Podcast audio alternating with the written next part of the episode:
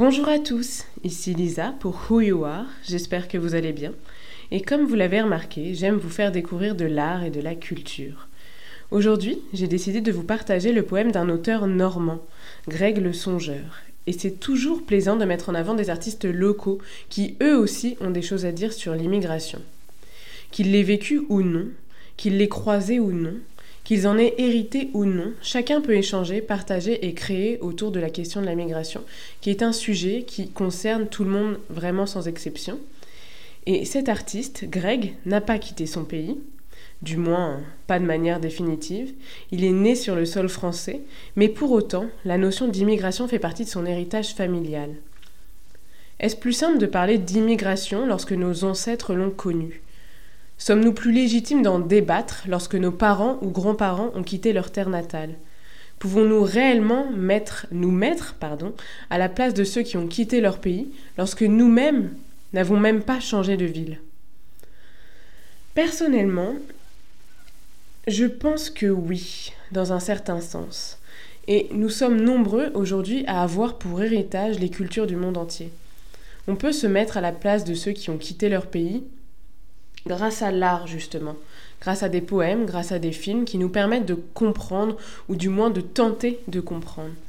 Et même si je ne pourrais jamais vraiment comprendre en entier ce que c'est que de, de, devoir quitter son pays, ou du moins pour le moment, je l'espère, eh bien je tente, je tente de me mettre à la place de ceux qui, à qui c'est arrivé, car même si, si je ne l'ai pas vécu personnellement, et si nous ne l'avons pas tous vécu intimement, ça fait partie de notre héritage, ça fait partie de mon héritage, de nos cultures, de nos vies, et ça, on ne peut pas le nier en fait.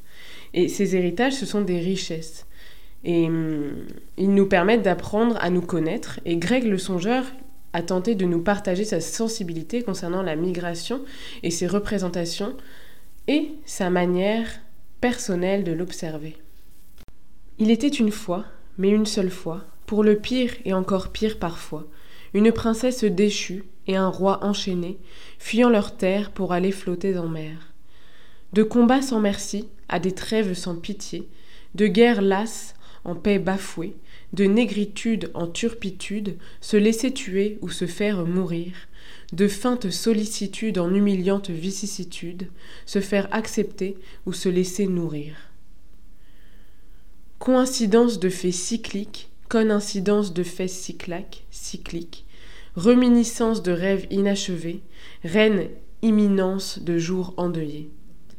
Exubérance des corps relâchés, décharnés, clapotis des vagues sur la coque en papier, aberrance d'une mer d'un bleu impudique, flash télé entre les émissions ludiques, rais de lumière d'un soleil humilié, jet de matière douloureusement évacuée, il était une fois, mais une seule fois, pour le pire et encore pire parfois, une princesse déchue et un roi enchaîné, qui retrouvèrent un sol de transition en guise d'une terre d'adoption, au prix de leur unique héritier, la disparition.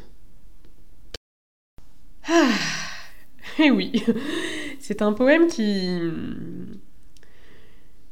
qui en envoie plein la, plein la tronche, j'ai envie de dire, dans le sens où c'est rempli de, de jeux de mots et rempli de, de, de métaphores, de symboles euh, qui laissent aussi libre à l'interprétation de chacun.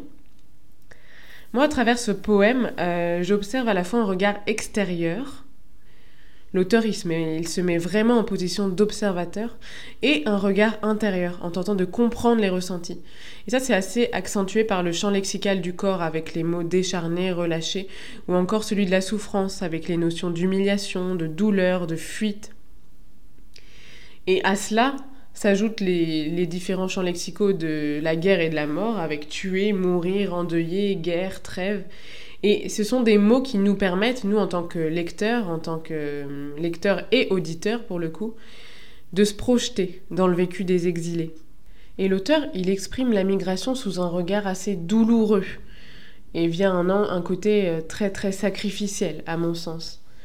Et hum, ce qui est intéressant dans ce poème, c'est le fait qu'il commence et se termine comme un conte, avec l'expression Il était une fois. Et ça nous ramène au conte merveilleux de Charles Perrault et par, conséquent à l'univers du merveilleux, qui est de suite contrasté par un retour à la violente réalité du parcours de l'exil. Et le parcours de l'exil, c'est un parcours du combattant. Euh, et Greg le songeur, il l'a bien compris et avec une et c'est pour ça qu'il accentue vraiment la notion de combat en fait. Et c'est intéressant ce contraste entre, entre, le côté conte dont je parlais juste avant et le côté en fait combat, parcours initiatique, parcours du combattant. Donc c'est un peu un conte, un conte du combattant, on va dire. Et euh, c'est un choix littéraire qui joue euh, sur une certaine... Euh, je trouve que l'auteur joue sur une certaine ironie, qui nous transporte dans un univers qui nous fait traverser et vivre la tragédie d'un couple, qui est composé donc d'une princesse déchue et d'un roi enchaîné. Et la phrase présente en introduction et en conclusion du poème Pour le pire et encore pire parfois, ça rappelle le fameux Pour le meilleur et pour le pire lors des, lors des vœux de cérémonie de mariage. Et, euh, et au-delà de la question du coup de la migration et de l'exil, ce poème il questionne sur le couple lui-même et sa capacité à agir en équipe et de manière assez intense, quitte à brûler vif. Tous les contes finissent bien. Par ils vécurent heureux et eurent beaucoup d'enfants. Et là c'est tout l'inverse. Mais comme tous les contes, l'auteur conclut avec un rapport à l'enfantement, avec pour ultime vers qui s'exilèrent sur un sol de transition, en guise de terre d'accueil, au prix de la disparition de leur unique héritier. En fait, ce jeu entre le conte merveilleux et la tragédie, il rend le fond du propos encore plus impactant. Et, et au final, ce poème, euh, aux airs fantastiques. Il raconte le parcours et la violence dont sont victimes les réfugiés. Bien qu'exprimé symboliquement, on imagine parfaitement la traversée du désert, les emprisonnements, les violences et la traversée des mers grâce aux mots de Greg le Songeur. Et personnellement, euh, j'aime vraiment le ton employé par l'auteur. C'est cet art de dénoncer et d'écrire et de décrire les ressentis physiques et émotionnels du couple qui est central dans le poème. Et j'aime bien ce côté assez ironique. Je sais pas si ironique c'est le mot, euh, le mot à employer ironique ou. Hmm, j'ai pensé à la notion de cynisme, mais je trouve ça un peu trop fort par rapport à, ce que je souhaite exprimer. Et donc cette ironie et cette manière de mettre, le, de mettre sur la table des douleurs concrètes que peuvent traverser et subir les, les, réfugiés, j'ai trouvé ça assez intéressant comme manière de traiter, de traiter la, la thématique.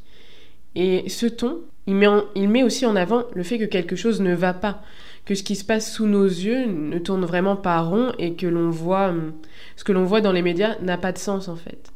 Et c'est le verre flash télé entre les émissions ludiques qui nous replace en tant qu'observateurs et qui nous remet face à l'aberration de la situation. Eh bien voilà.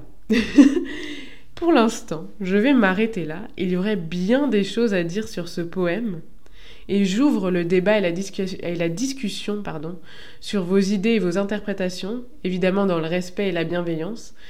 Comment interpréteriez-vous ce poème? Vous retrouverez euh, le poème en barre d'infos et euh, n'hésitez pas à commenter, n'hésitez pas à vous abonner, ça nous soutient, ça nous motive et ça fait plaisir. Et je vous remercie d'avoir écouté cet épisode. Je vous retrouve jeudi prochain pour une nouvelle interview avec Who You Are. Passez une bonne journée, à bientôt.